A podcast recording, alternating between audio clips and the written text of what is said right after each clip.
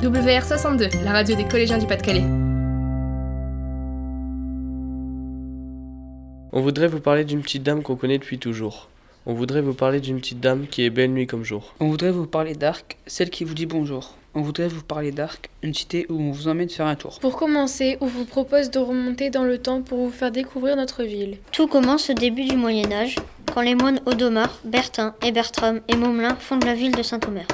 Ils acquièrent un territoire, Arc, où ils font construire un château, une église, des moulins. Arc se développe peu à peu, mais pendant la guerre de Cent Ans, la petite ville est détruite. C'est au XVIIIe et XIXe siècle qu'on entreprend les grandes constructions encore visibles aujourd'hui.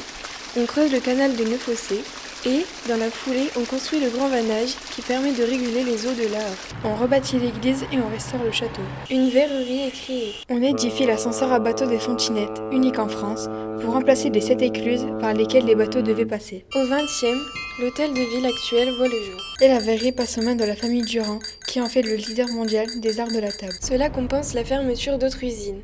Mais, dans les années 2000, mais depuis quelques années, ce n'est plus la ville qu'on connaissait. Des bâtiments sont rasés, tout est en train de changer. Le vieux collège, la vieille usine, le vieil ascenseur à bateau, ils ont tous claqué.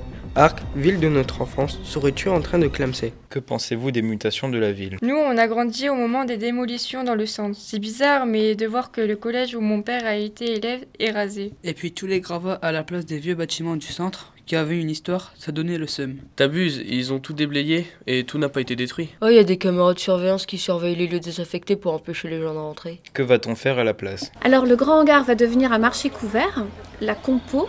On va y acheter des produits locaux, il y aura même des spectacles, des débats, des temps d'échange entre citoyens. Tout autour, on va construire des îlots de maisons afin d'attirer de nouveaux habitants.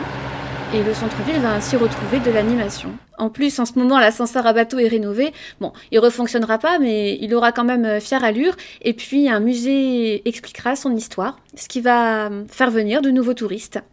Donc, une nouvelle ère se prépare pour Arc. Arc, notre ville, tuée en pleine mutation, des tas de gravats surgissent de nouvelles constructions. Bientôt, nous accueillerons une nouvelle population.